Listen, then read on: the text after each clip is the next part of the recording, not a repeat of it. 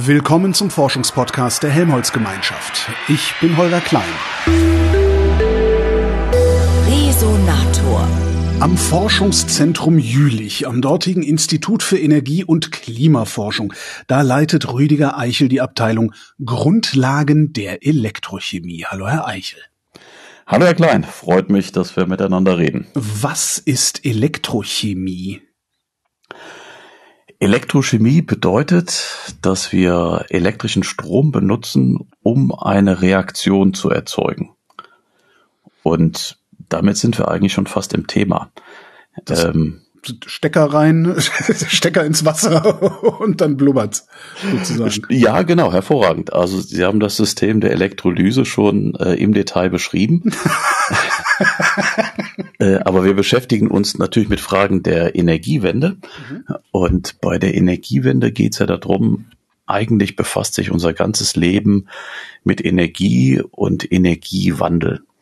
Und wir haben jetzt festgestellt, nachdem wir einige hundert Jahre das mit fossilen Energieträgern gemacht haben, dass das nicht die beste Idee war.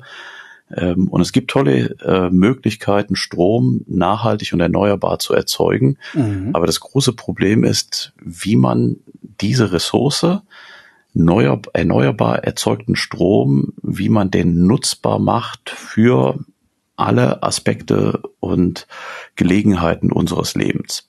Welche Aspekte wären das? Also ich kann, ich kann mit dem Strom meine Fahrzeuge betreiben, ich kann mein Haus damit betreiben, ich kann sogar damit heizen, wenn ich eine Wärmepumpe äh, mit, mit, mit dem nachhaltig erzeugten Strom betreibe. Was, was gibt's noch?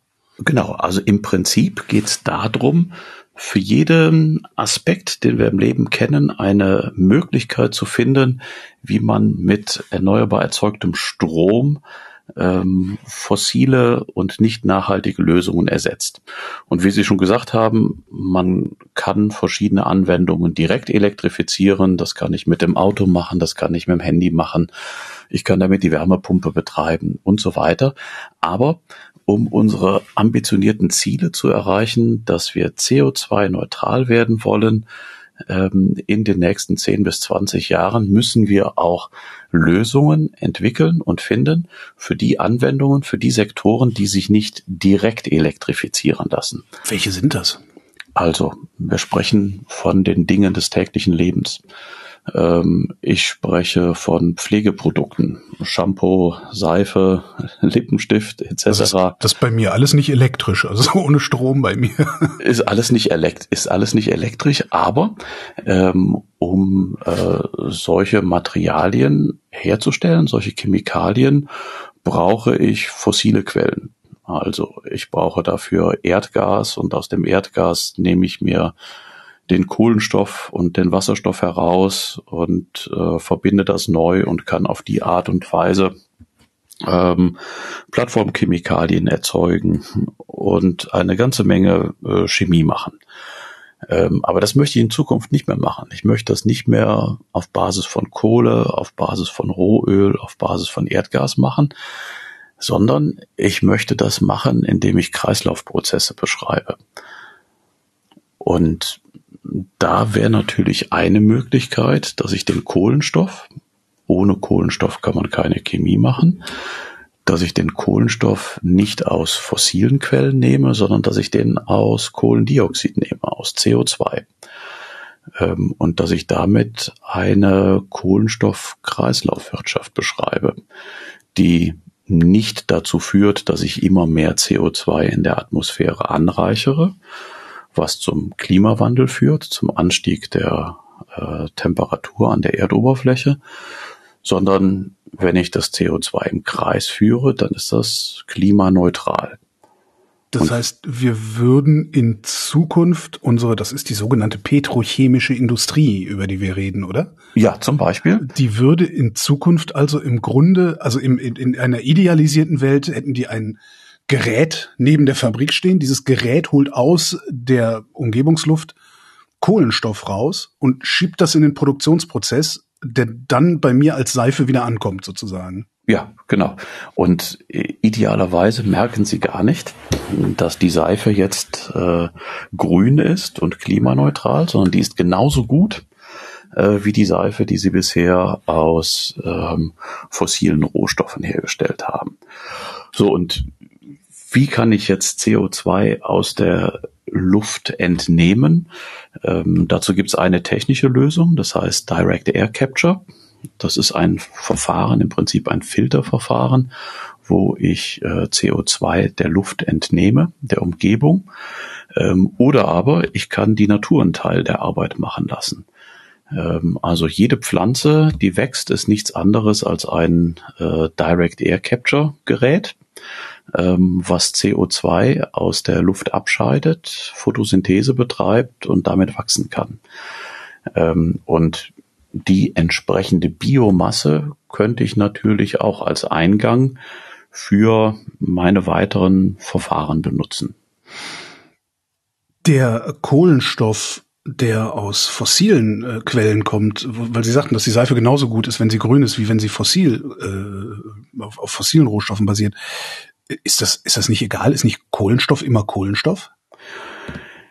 Das stimmt. Also ich kann jetzt dem Kohlenstoff nicht ansehen, wo er herkommt.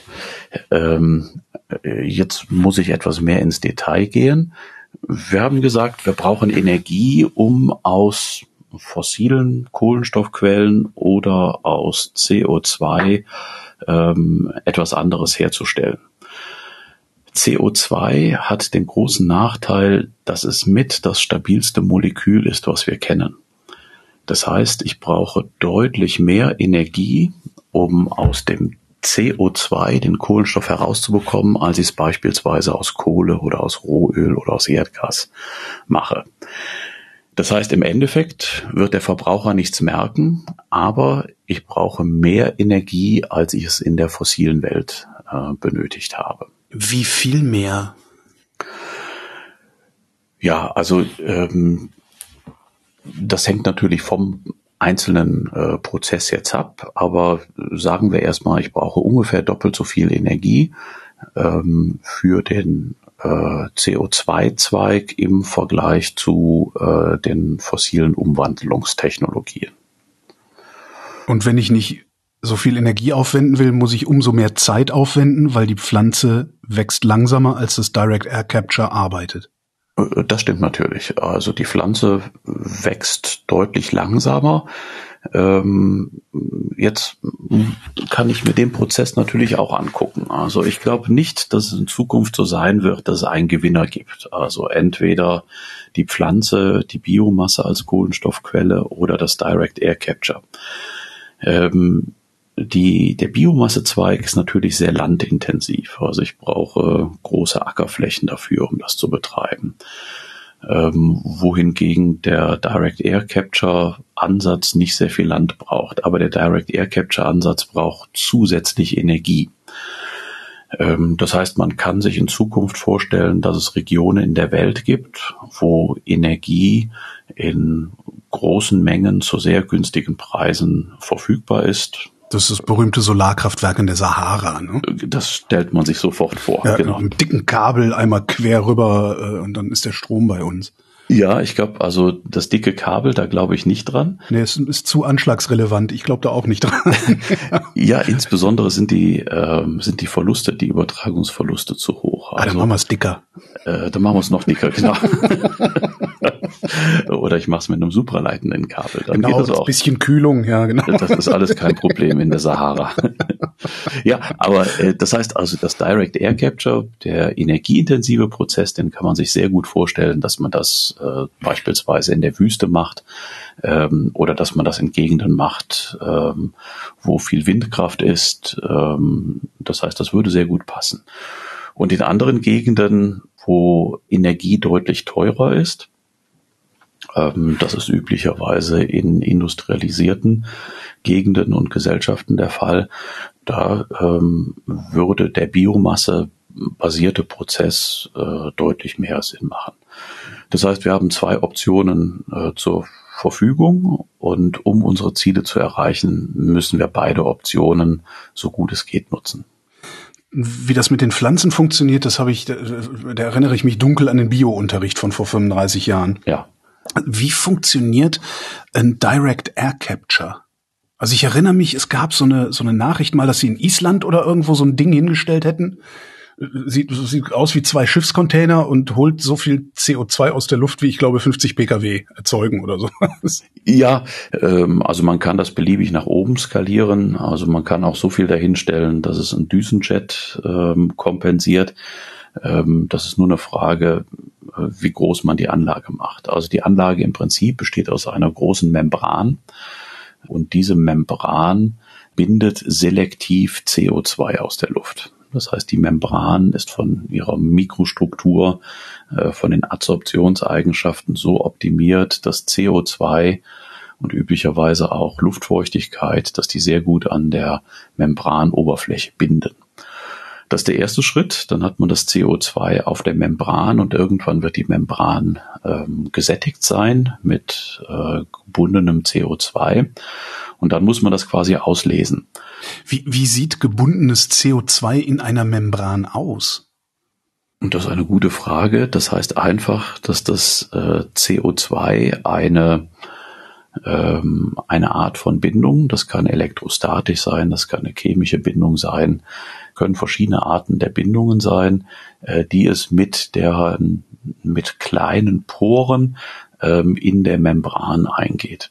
Das heißt, es sind einfach die Poren verstopft, aber da ist jetzt nicht ein, es, ich, mein Laien, meine Laienvorstellung sagt, da ist dann so ein Glibber und das sind 100 Prozent CO2, aus denen dieser Glibber besteht. So sieht das aber nicht aus. Ne? Nein, so würde es nicht aussehen. Okay, okay. Ja, und äh, das heißt, dann muss ich das CO2 auslesen und das Auslesen kann man äh, auf verschiedene Arten machen. Das heißt, man kann entweder den Druck erhöhen, man kann die Temperatur erhöhen, ähm, man kann verschiedene Methoden anwenden, um das CO2, um genau diese Bindung wieder aufzulösen. Und das ist der energieintensive Schritt. Also dafür muss ich Energie aufwenden.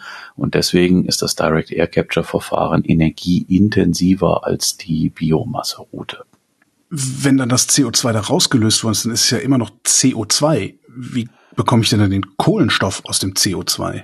Also jetzt sind wir im Prinzip erst an dem Punkt, wo wir Forschung betreiben, also wo wir also Elektrochemie betreiben.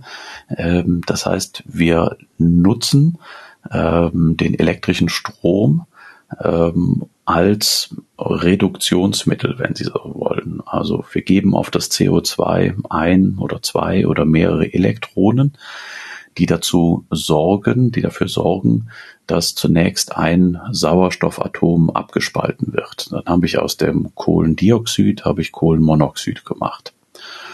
Und der Unterschied zwischen Kohlendioxid und Kohlenmonoxid ist, dass äh, Kohlendioxid extrem reaktionsträge ist und Kohlenmonoxid ähm, sehr gerne reagiert.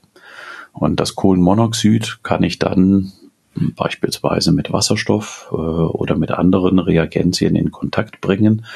Ähm, und dann kann ich eine ganze Menge sehr gut bekannter ähm, Reaktionen und mehr Mechanismen ablaufen zu lassen, um Polymere, um Alkohole, äh, um andere Substanzen herzustellen. Das heißt, hier kann ich dann eine ganze Menge Reaktionen benutzen, die man seit vielen hundert Jahren kennt.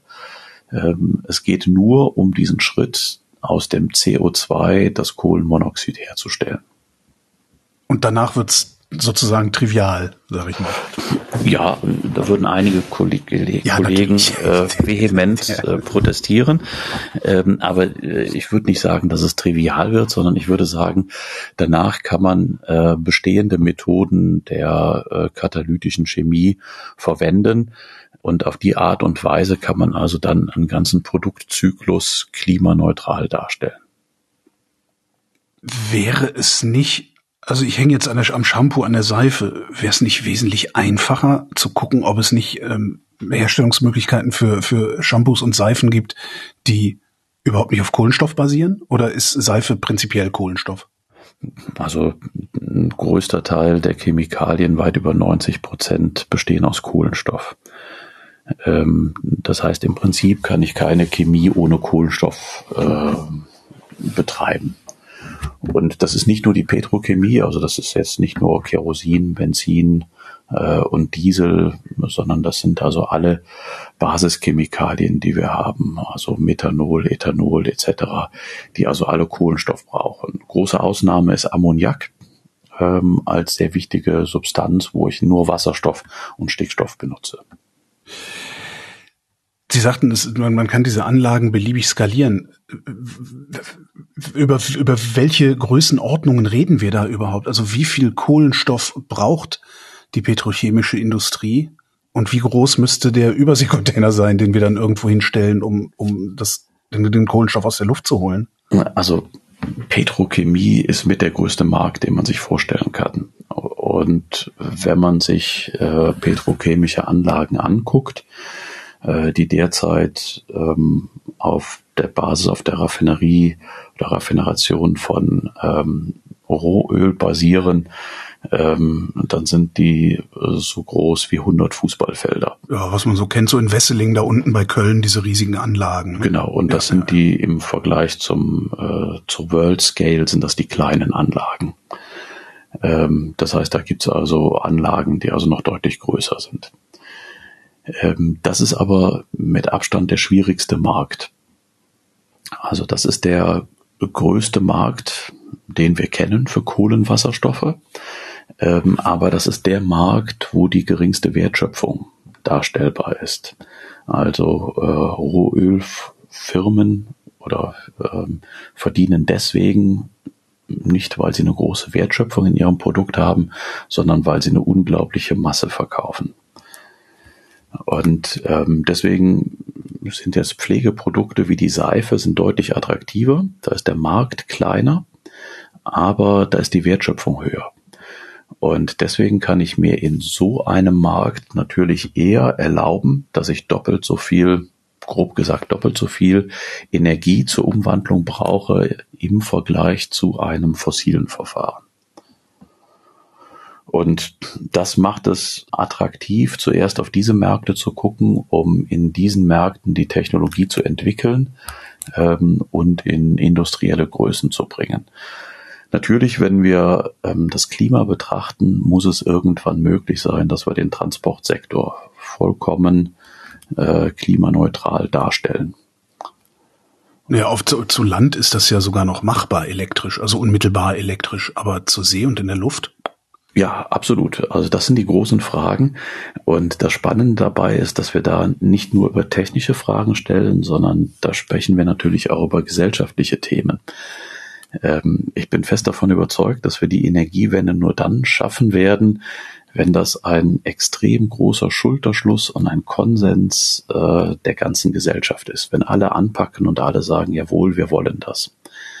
Ähm, das bedeutet aber auch, ähm, dass man zum Beispiel nicht über Verbote reden darf. Also wenn ich jemandem, der das ganze Jahr hart arbeitet und einmal im Jahr in Urlaub fliegen will, äh, sagen muss, ähm, wir kriegen die Energiewende nur dann hin, wenn in Zukunft keiner mehr mit dem Flugzeug fliegt, ähm, dann ist das schwierig, ähm, gesellschaftliche Akzeptanz zu erzeugen. Ähm, deswegen bin ich davon überzeugt, dass es auch in Zukunft für manche Anwendungen synthetische Kraftstoffe geben muss. Und diese synthetischen Kraftstoffe, solange man das CO2 vorher aus der Luft abscheidet, ähm, ist das klimaneutral. Das heißt, das kann man sich vorstellen.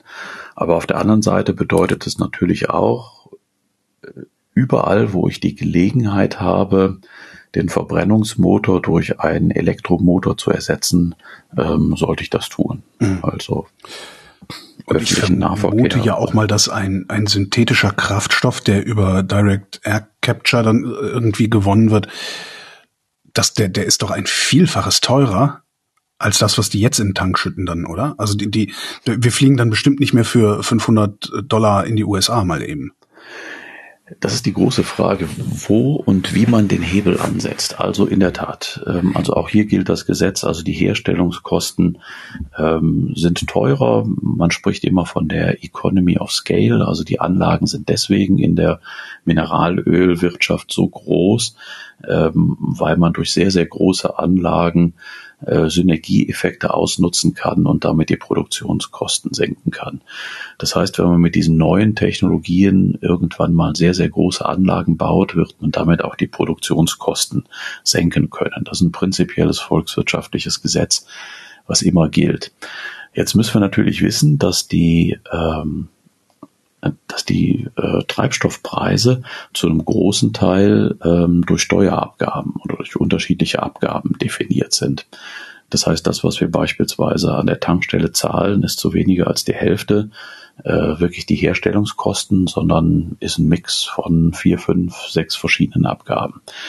Das heißt, eigentlich hat äh, der Gesetzgeber, die Politik, hat einen sehr großen und mächtigen Hebel in der Hand, ähm, durch Abgaben äh, oder durch Abgabenbefreiung oder durch Änderung des Steuersystems synthetische Kraftstoffe nicht teurer zu machen, als derzeit fossile Kraftstoffe sind. Das bedeutet natürlich, der Staat braucht Steuern und die Steuern müssen auf andere Art und Weise äh, eingefahren werden. Ähm, aber neben den technischen Anstrengungen, ähm, die Produktionskosten so weit wie möglich nach unten zu treiben, indem man die Technologien effizienter und besser macht, hat der Gesetzgeber durchaus die Möglichkeit, das stark zu befördern. Aber ich habe ja immer noch ein Inputproblem. Also ich muss ja immer noch die Energie, die ich brauche, um diese, also die, den Kohlenstoff zu synthetisieren sozusagen, äh, die muss ich ja auch erstmal irgendwo herholen. Die, die fehlt uns ja. Also wir haben ja noch nicht mal genug, um ich sag mal, sämtliche, obwohl weiß ich gar nicht, ob wir genug haben, um sämtliche äh, Kfz elektrisch zu betreiben, ähm, dann, dann, wir sehen dann ja dann gleich wieder eine neue Konkurrenz. Dann konkurriert die äh, synthet äh, synthetische Kraftstoffindustrie auf einmal mit der Elektroantriebsindustrie. Also im Prinzip, das, das Schöne dabei ist, dass wir hier über globale Lösungen reden müssen.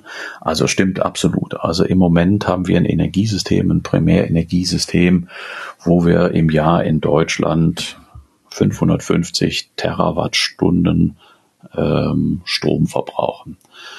Ähm, und wenn wir an jeder Gelegenheit, an jedem Ort ähm, ein Windrad aufstellen würden, wo es möglich ist und jedes Dach mit PV ähm, belegen, dann hätten wir die Chance, etwa 1000 Terawattstunden im Jahr in Deutschland äh, Strom zu produzieren. Ja, aber nicht unbedingt dann, wenn wir ihn auch brauchen. Äh, genau, erstens wir müssen das. Über Speicherung reden dann. Und ja. Äh, das, das müssen wir erstens machen. Und das zweite ist, wenn wir jetzt diese ganzen cleveren Ideen wie synthetische Kraftstoffe etc., wenn wir ähm, die elektrifizieren wollen, beziehungsweise wenn wir die mit diesen Methoden, die wir entwickeln, herstellen wollen, klimaneutral, würden wir etwa drei bis 4.000 Terawattstunden Strom benötigen.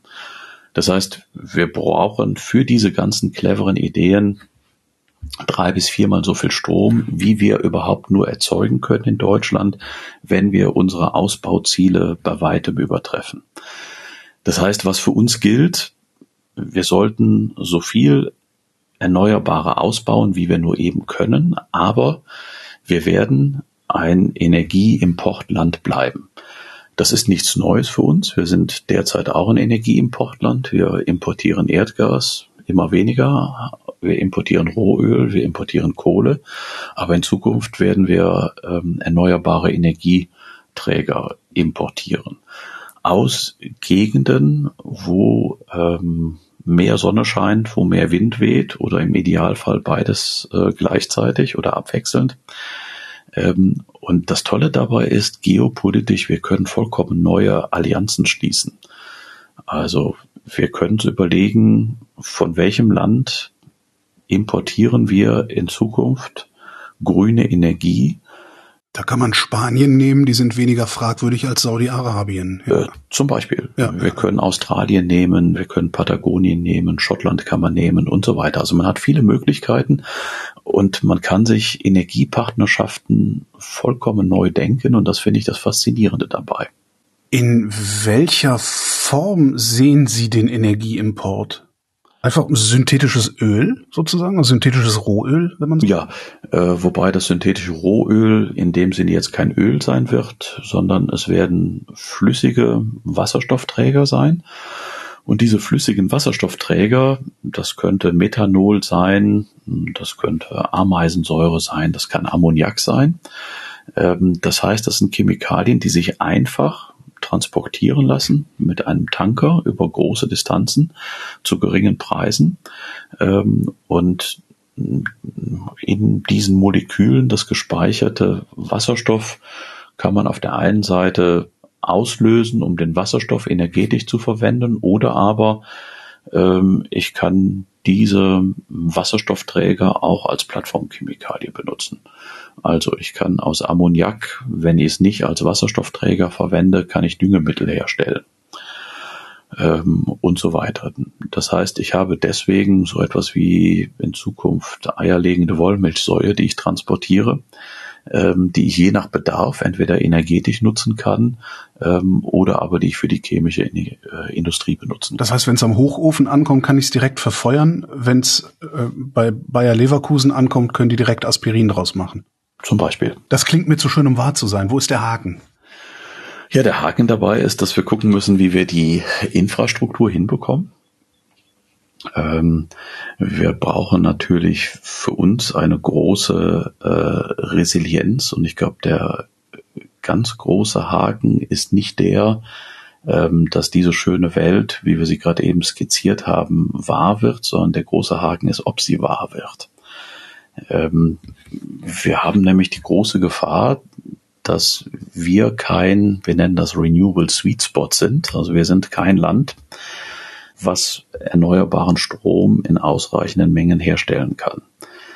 Ähm, das ist nicht nur die Strommenge, sondern das sind auch die Volllaststunden im Jahr. Also ein Jahr hat 8700 Stunden. Üblicherweise in Deutschland ähm, haben wir eine Auslastung von Windkraftanlagen oder von Photovoltaikanlagen, äh, die unterhalb von 2000 Stunden liegen. Wenn Sie äh, einen Industriebetrieb betreiben wollen, dann brauchen Sie nahe an den 8700 Stunden äh, Volllastbetrieb. Ansonsten lohnt sich die Investition in die Anlage nicht. Das heißt, die große Gefahr besteht natürlich, dass die nächste Generation an Chemieanlagen nicht mehr in Deutschland steht, sondern da steht, wo die Sonne scheint. Und ähm, das ist der große Haken. An der ist aber auch nur der Haken für die Bundesrepublik. Global gesehen ist das jetzt nicht unbedingt ein Haken. Ne? Und für das Klima ist das kein Haken, nein. Und das ist alles und dann hätten wir das Ding gelöst? Ich, ja. ich weiß, also natürlich gibt's noch mehr Schritte als äh, äh, ja. äh, Eichel sagt, so geht's, Holgi sagt, ich kauf das und dann geht's los. Also ja, machen wir doch mal. Ja, genau. legen, legen Sie doch mal zusammen, wie genau. viel Sie dabei haben. Dann gucken wir, wie weit wir kommen. Ja, also ich meine, äh, die, was sind die technischen Probleme? Also die technischen Probleme ist jetzt immer ähm, die Hochskalierung. Also wir sprechen über sehr, sehr große Anlagen ähm, und wir sprechen auch darüber, dass die Anlagen ähm, die ganzen neuen Ideen, die neuen Technologien, dass die manchmal noch gar nicht die technologische Reife haben. Also wenn Sie heute oder wenn Sie früher eine Chemieanlage gebaut haben, ähm, dann haben Sie die so ausgelegt, dass die Anlage nach spätestens drei Jahren die Investitionskosten eingefahren hat äh, und danach noch weitere 40 Jahre, äh, nachdem sie dann abgeschrieben ist, äh, Geld produziert. Ähm, das heißt, wenn Sie eine neue Technologie haben, ähm, muss diese Technologie 40 Jahre lang funktionieren. Und ähm, aus der Sicht von einem Investor wäre es natürlich sinnvoll, wenn die Anlage schon nach kurzer Zeit so effizient läuft, dass die Investitionskosten nach wenigen Jahren eingespielt sind. Und die äh, Anlagenstandzeit 40 Jahre wenn Sie jetzt eine neue Technologie entwickeln und Sie haben zwei Jahre Erfahrung mit der Technologie, ist es schwierig, in die Zukunft zu gucken, ob die Anlage nach 40 Jahren noch genauso effizient funktioniert. Das heißt, das sind, äh, das ist der Haken, wenn Sie so wollen. Ließe sich das simulieren? Also eine, eine kleine Testanlage, die Sie, die Sie in Jülich aufbauen und sagen, so, wir fahren jetzt auf hundertfachem Verschleiß und gucken mal? Das, das sind, und ich meine, da lacht das Herz des Wissenschaftlers. Ähm, das sind in der Tat genau die Themen, die wir bearbeiten. Also wir nennen das De-Risking.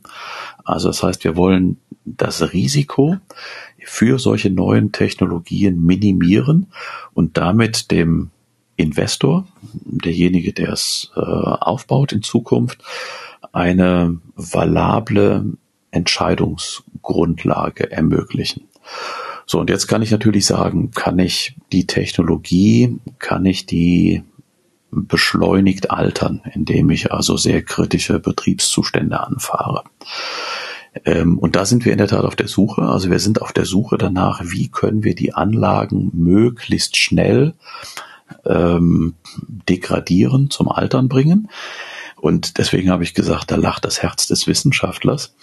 Ähm, man muss natürlich jetzt wissen, wie, auf welche Art und Weise kann ich solche beschleunigten Stresstests durchführen. Das heißt, ich muss erstmal ein wissenschaftliches Verständnis entwickeln. Was sind die zugrunde liegenden Prozesse, die zu einer Alterung meiner Anlage führen? Ähm, und wenn ich das verstanden habe, dann kann ich auch ein sehr valables, ähm, beschleunigtes Testprotokoll entwickeln, um solche Anlagen, ja, um einen Teil, einen Blick in die Zukunft zu ermöglichen.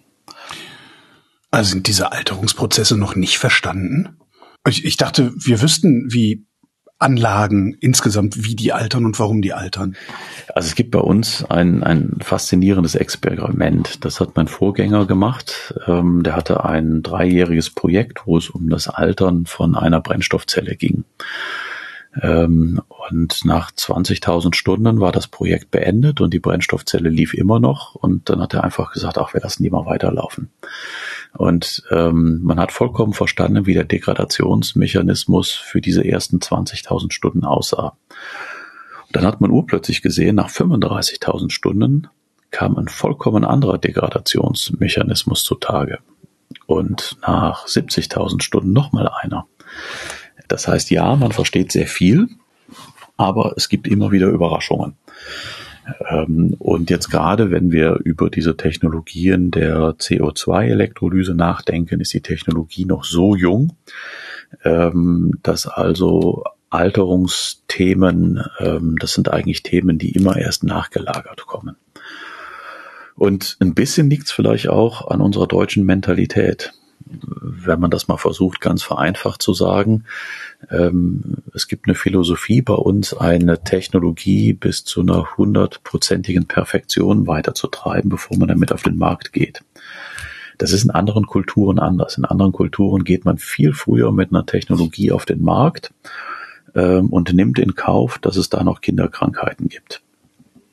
Und ähm, ich glaube, darum geht es. Und das ist eine der, der Themen, die wir auch gezielt angehen wollen. Also wir wollen mit Technologien, die sehr neu sind, sehr früh in einen Demonstrationsaufbau gehen, um dann sehr früh zu verstehen, wo Alterungsmechanismen eine Rolle spielen, wo Begrenzungen aufgrund limitierter Effizienz eine Rolle spielen, ähm, so dass wir zu einem frühen Zeitpunkt dieses Wissen zurück in die Technologieentwicklung spiegeln können und hoffen damit, äh, Produktentwicklungszyklen zu verkürzen.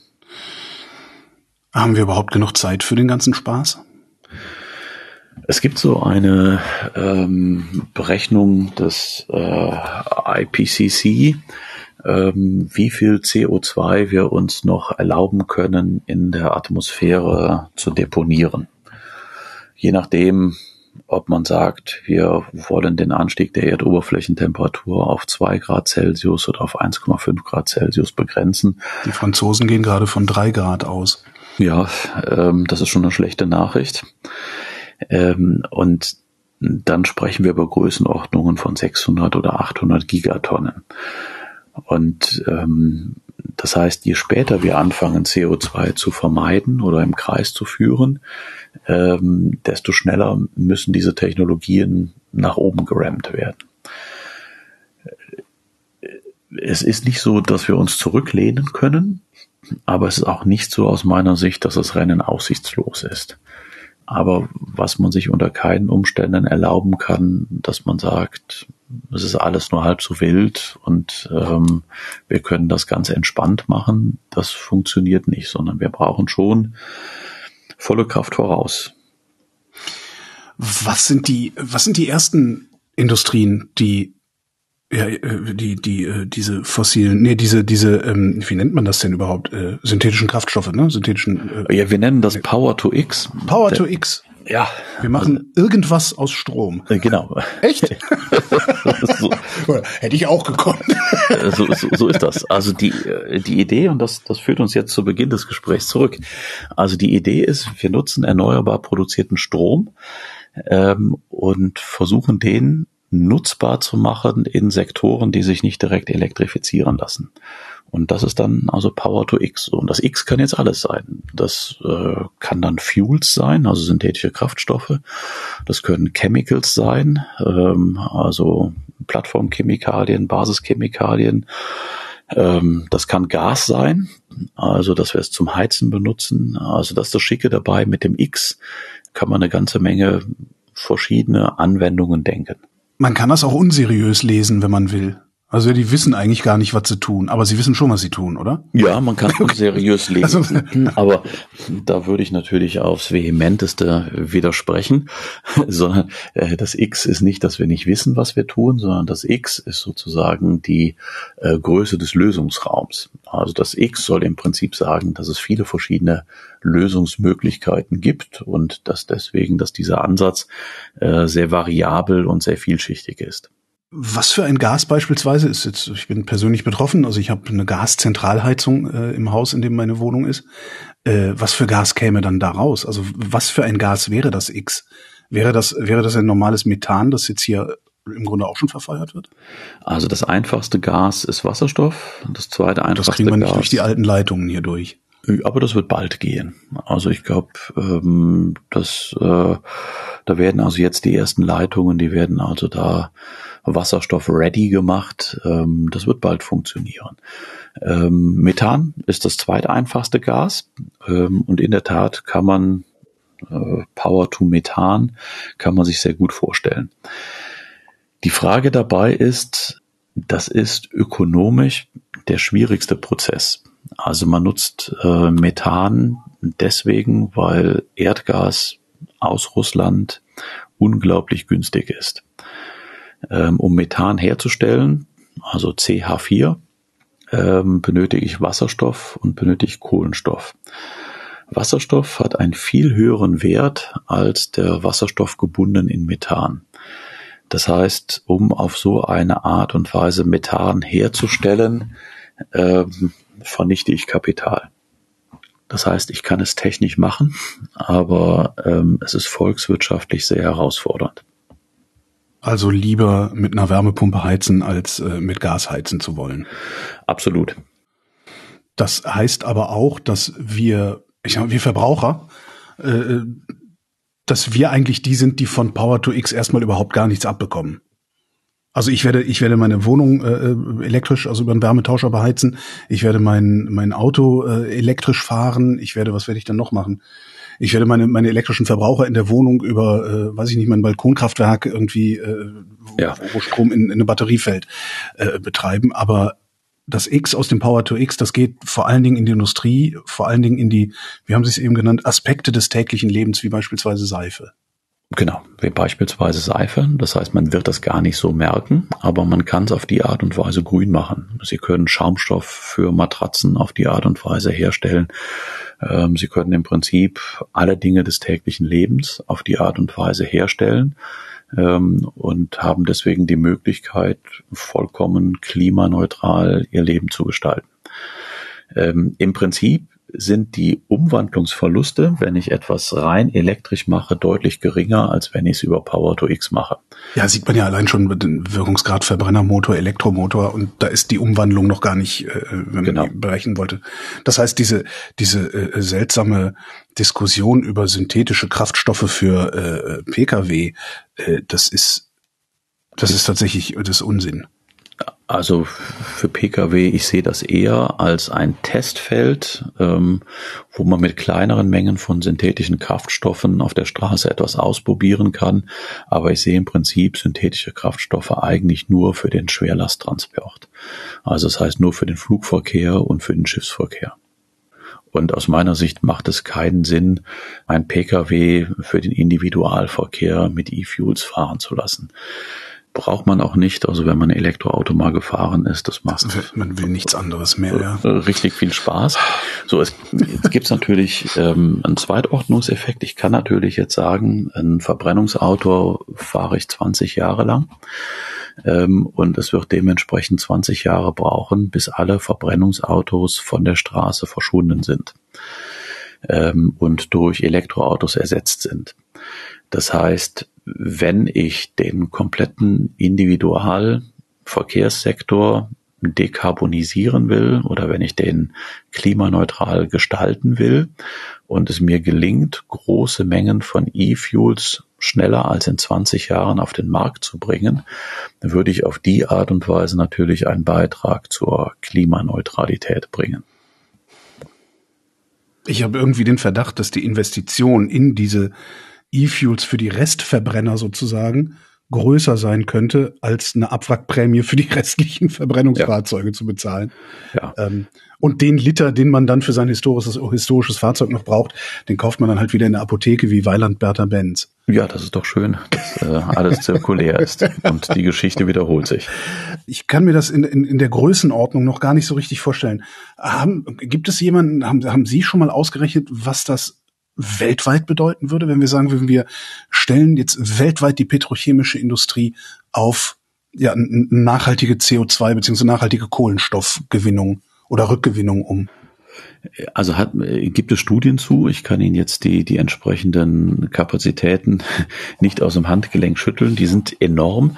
Ähm, was aber wichtig ist, ein Gefühl dafür zu entwickeln. Ähm, wir haben in auch in Zukunft werden wir unvermeidbare CO2-Quellen haben. Also zum Beispiel ein Zementkraftwerk erzeugt durch den Klinkerprozess CO2. Und zwar nicht durch die Art der Energie, die ich verwende, sondern ganz einfach, um Zement herzustellen, wird CO2 frei. Ähm, und CO2 oder Zement werden wir auch in Zukunft benötigen. Das heißt, wir werden auch in Zukunft unvermeidbare CO2-Quellen haben. Müllverbrennung ist ein zweites Beispiel. Ähm, und das heißt, wir müssen uns Gedanken machen, wie ist denn das Verhältnis zwischen CO2-Quellen, unvermeidbaren CO2-Quellen und CO2-Senken, wie jetzt beispielsweise ähm, synthetische Kraftstoffe oder grüne Chemikalien. Und da kann man sagen, dass es nicht so sein wird, dass wir zu wenig CO2 aus diesen unvermeidbaren Quellen in Zukunft haben, sondern es wird eher so sein, dass ich äh, zu viel davon habe. Das heißt, wir müssen uns auch Gedanken über Themen machen, wie man CO2 langfristig speichern kann. Carbon Capture Storage, ne? Genau, das CCS, das ist nicht mein Spezialgebiet, aber ähm, wenn man sich die Kapazitäten und die Mengen anguckt und Quellen und Senken miteinander vergleicht, ist das ganz klar, dass wir so etwas brauchen werden in Zukunft. Aber kann ich, ich wäre es nicht viel schlauer, ich würde hingehen, äh, also ich, wenn ich sowieso zu mehr CO2-Quellen als Senken habe, kann ich dann dieses CO2, kann ich dann nicht einfach noch ein paar mehr Senken bauen und den äh, Achtzylinderfahrern den Traum vom E-Fuel betriebenen, äh, was weiß ich, wie diese Autos heißen, erfüllen? Wäre das nicht viel schlauer? Naja, also der, der Achtzylinder E-Fuel oder spendieren wir ihm auch Zwölfzylinder, äh, damit es noch effizienter wird. Daimler aber Six, genau. der, der, äh, der führt das CO2 ja nur im Kreis. Stimmt, es kommt ja immer noch oben drauf. Ja, verdammt, ja. Äh, und das heißt, das äh, ist insofern also keine Senke in dem Fall. Ja, ja, ja, ja, ja. Ähm, also was kann eine Senke sein? Ähm, sie können so viel Seife produzieren. Dass der ganze Supermarkt voll ist mit dem ja, Zeug, ne? Äh, genau. Werden, werden wir das sehen? Werden wir weniger solche Produkte, also eine, eine, eine geringere Produktvielfalt äh, dann irgendwann im Supermarkt sehen? Das glaube ich eigentlich nicht. Ähm, was für uns sehr interessant ist, herauszufinden, wie der Verbraucher ähm, darauf reagiert. Also wenn wir jetzt mal zurückgehen und sagen, dass die Produktionskosten für grüne Produkte, die Energie, die ich benötige, ähm, ist vielleicht doppelt so viel. Ähm, das heißt, man könnte jetzt erstmal sagen, die Produktionskosten sind vielleicht auch doppelt so hoch. Ähm, das heißt, die Preise für solche nachhaltigen Produkte werden teurer sein. Sind sie das nicht jetzt auch schon? So, und ähm, das ist, glaube ich, genau der Punkt. Ähm, also es scheint eine große Bereitschaft zu sein, für solche nachhaltigen Produkte äh, höhere Preise zu zahlen. Schlimmstenfalls wird es einfach keine billige Seife mehr geben. Ja, also. Beziehungsweise die billige Seife wird doppelt so teuer sein, wie heute die billigste Seife ist. Aber die nachhaltigen Produkte sind ja heute viermal so teuer wie die billigste Seife. Das heißt, selbst wenn die billigste, also ich kann, ich kann eigentlich immer die billigste Seife kaufen, weil die ist sowieso nachhaltig. Also das ist das Verrückte dabei. Also eine der Plattformchemikalien, Methanol, ist eine der wichtigsten. Mhm. Ähm, und der Weltmarktpreis von grünem Methanol liegt fast doppelt so hoch wie der Weltmarktpreis von grauem fossilem Methanol, was aufgrund der Nachfrage getrieben ist, also nicht aufgrund der Herstellungskosten.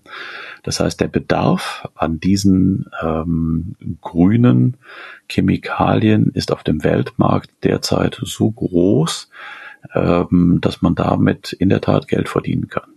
Das ist natürlich jetzt, wir, wir sprechen über einen sehr volatilen Markt in einer Transformationsphase. Wir wissen nicht, wie sozusagen der eingependelte Zustand aussieht. Aber das ist natürlich ein wunderbares Gebiet für einen Volkswirt. Das ist ja immer noch, also ich, ich bin auch immer noch da, wo ich denke, ja, das, das ist, das ist eine so gute Welt, das, das kann eigentlich, das ist, wie gesagt, zu schön, um wahr zu sein. Und immer wenn was zu schön, um wahr zu sein ist, bin ich ein bisschen vorsichtig. Haben Sie den Eindruck, dass das, was Sie forschen, was Sie herausfinden, was Sie mir auch gerade äh, erzählen, dass das auch bei denjenigen Leuten angekommen ist oder gerade wenigstens ankommt, die in irgendeiner Form für diese Transformationsprozesse verantwortlich sind, also die Politik, die Industrie, die Investoren. Also äh, ich nehme das in der Tat so wahr. Also ähm, als ich angefangen habe ähm, in, in Jülich, ähm, hatten wir einen tollen Vortrag von einem sehr bekannten CEO aus der Autoindustrie, der mir versichert hat, dass seine Ingenieure problemlos drei Liter Autos herstellen können. Nur vermarkten konnten sie sie nicht. Ne? Ja, genau. Und der mir gesagt hat, also dass das alles, was wir machen, sehr nett ist, aber äh, nicht relevant ähm, fürs tägliche Leben. Ähm, und das ist nicht mehr so. Also in der Tat, wenn wir mit der chemischen Industrie sprechen, dann fallen so Worte wie, ähm, es gibt keinen Plan B. Also wir müssen erfolgreich sein und wir müssen diese Themen so schnell wie möglich ähm, auf die Straße bringen. Ansonsten lassen sich die, die Klimaziele nicht erreichen. Ähm, also mit anderen Worten, die Bereitschaft in der chemischen Industrie ist da und die ist sehr groß.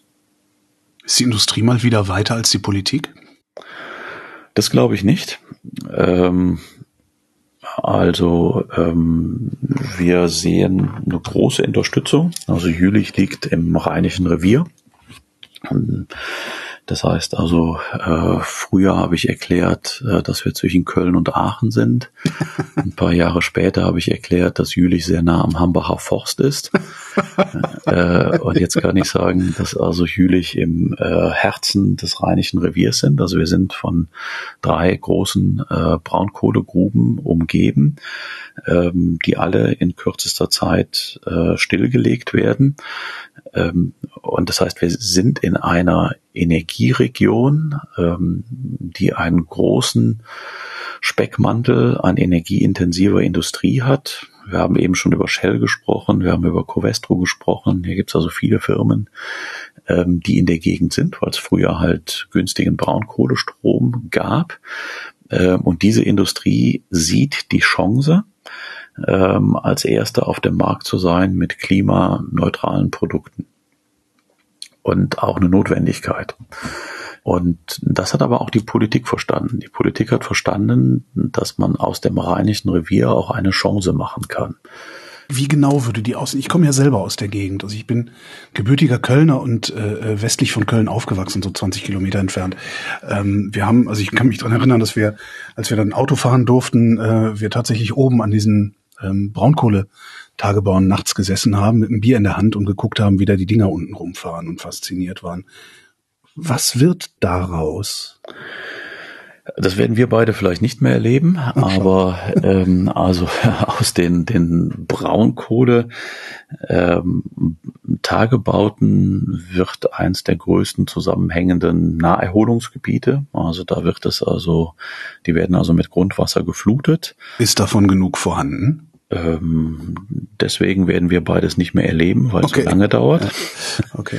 Ähm, also und ähm, deswegen dauert das seine Zeit, ähm, aber da wird man in Zukunft wunderbar segeln können und dann kann man sich äh, mit der Flasche Bier auf die Reling vom, äh, vom Segelboot setzen.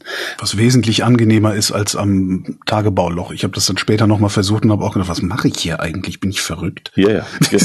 das ist genau einmal faszinierend. Ja, ja.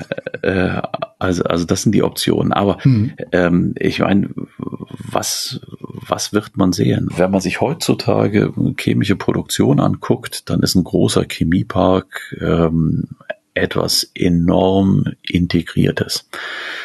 Das heißt ähm, also, jeder äh, Strom von Abfällen wird noch für irgendwas verwertet. Und ähm, das stelle ich mir so vor, dass das in der Zukunft so sein wird, dass äh, wir nennen das dann Power-to-X-Allianzen, dass man hier eine Chance hat, von weltweit etwa 50 Braunkohlerevieren, eins der ersten Braunkohlereviere, komplett auf äh, nachhaltiges Wirtschaften umzustellen. Ähm, und dann kann man sich überlegen, wie entstehen solche Allianzen. Also kann man sich vorstellen, dass zum Beispiel ähm, in einem äh, in einem Industriepark eine Chemiefirma direkt neben einer Müllverbrennungsanlage ist, die den Stadtwerken gehört und die Stadtwerke stellen ähm, erneuerbar produzierten Strom zur Verfügung und ähm, das CO2 aus der Müllverbrennungsanlage nimmt man als nachhaltigen oder erneuerbaren Rohstoff und stellt damit dann zum Beispiel Polymere her. Und dann hat man auf die Art und Weise vollkommen neue Allianzen von Partnern, die vorher zwar gute Nachbarschaft hatten, aber nicht miteinander geredet haben.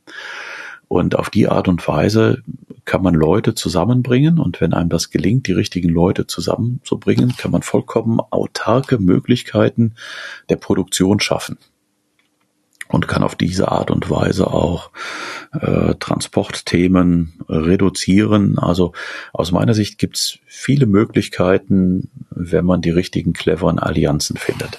Könnte man nicht, also es gäbe ja auch noch die andere Möglichkeit, äh, ordnungsrechtlich einzugreifen weltweit und zu sagen, so Erdöl ist jetzt nur noch für die petrochemische Industrie, seht zu, wie ihr mit euren Autos, Flugzeugen und sonst wie klarkommt. Würde das das Problem verstärken? Also wäre das dann auch eine CO2-Quelle oder was würde passieren? Also in dem Moment, wo ich die Seife benutze, wird dann CO2 frei? Um in diesem äh, Bild zu bleiben. Dann. Ja, also ich werde natürlich jetzt irgendwie, ähm, wenn ich frisch gewaschen bin, weiß ich nicht, ob man da besonders schwitzt oder wie auch immer. Ähm, also die Seife, äh, da gibt es mit Sicherheit irgendwelche Rücklagen und wenn man dann das Lifecycle Assessment perfekt durchführt, gibt es da mit Sicherheit Punkte, auf die man achten muss. Also das hilft, das Problem zu reduzieren. Aber nicht zu lösen. Äh, aber nicht zu lösen. Ähm, also wenn man sich das anguckt, also die ambitionierten Ziele, die wir haben und die sinnvoll sind, werden wir wirklich nur erreichen, wenn alle Sektoren einen Beitrag liefern. Und das geht also unter keinen Umständen ohne einen der Sektoren. Und äh, das heißt, es ist immer noch besser, wenn nur ein Sektor Rohöl benutzt, als wenn es viele tun. Ähm, aber es ist nicht ausreichend. Diese Welt, die Sie da skizzieren, wann denken Sie, werden wir von der was zu spüren bekommen? Obwohl Sie ja auch gleichzeitig sagen, wir spüren das gar nicht, weil die Seife bleibt die Seife. Aber ist das, also wann, wann wird das Realität sein? Gibt es da irgendwelche Prognosen, irgendwelche ja, wilden Schätzungen? Ich glaube, dass es schneller ist, als man denkt. Ich glaube, dass viele nicht technische Themen hier eine Rolle spielen. Wir brauchen nur über äh, Genehmigungsverfahren etc. zu denken. Da sind wir in Deutschland der glücklichen Lage, dass wir mit die kompliziertesten und ausgefuchstesten Verfahren haben. Ähm, und Gut für heißt, Spanien. Ja. Weil die genau. können, ne, weil Zeug importieren dürfte jetzt nicht so schwer sein und wenn, wenn wir es nicht schnell genug schaffen, kann Spanien loslegen. Ja, also das ist in der Tat ein Thema. Wir riskieren derzeit von anderen Ländern überholt zu werden. Es gibt also Regionen, man muss sich nur den, äh, was gerade in den USA passiert, wo also ähm, Industrie äh, massiv subventioniert wird, wenn sie erneuerbare Technologien auf den Markt bringen wollen. Das heißt, es kann durchaus sein, dass diese neuen Technologien, die zwar hier entwickelt werden, aber im großindustriellen Maßstab an anderer Stelle ausgerollt werden. Was auf einem äh, globalen Thema ähm, auch nicht schlimm ist. Ja, auf einer, also einer globalen Perspektive nicht, auf einer, auf einer nationalen Perspektive oder aus einer nationalen Perspektive ist es natürlich katastrophal, weil wir dann irgendwann nicht mehr die Industrienation sein werden, äh, für die wir uns, ja, was heißt für die wir uns halten, die wir in den letzten 100 Jahren waren. Ne? Also die Industrie wird sich ändern. Ähm, wir sind eine Technologie. Ähm, Nation. Also wir haben immer noch die, die wichtigsten Firmen, die Elektrolyseure herstellen in Deutschland. Da sind wir also gut aufgestellt. Aber bei der chemischen Produktion wird ein Teil der Produktion, also der erste Schritt der Umwandlung, der besonders energieintensiv ist, zu einer großen Wahrscheinlichkeit woanders stattfinden und nicht bei uns. Okay, wir kaufen dann wieder Vorprodukte ein, was wir ja jetzt auch machen. Genau. Wir kaufen Vorprodukte ein und veredeln die ähm, und werden auf die Art und Weise die Wertschöpfung nach wie vor in Deutschland machen. Sie machen mir auf eine ganz bizarre Art und Weise Hoffnung. Ja, also äh, wir haben ja beide festgestellt, dass wir Rheinländer sind. Ja. Ähm, da darf man dann sagen, der Lewe J ist nicht so und äh, und das hätten noch immer Jod hier Jange und ähm, aber ich bin trotzdem auch unabhängig von diesen Floskeln denke ich, dass das machbar ist und ähm, es ist halt wichtig, dass in allen Bereichen jeder versucht, einen Beitrag zu leisten. Rüdiger Eichel, vielen Dank. Sehr gerne.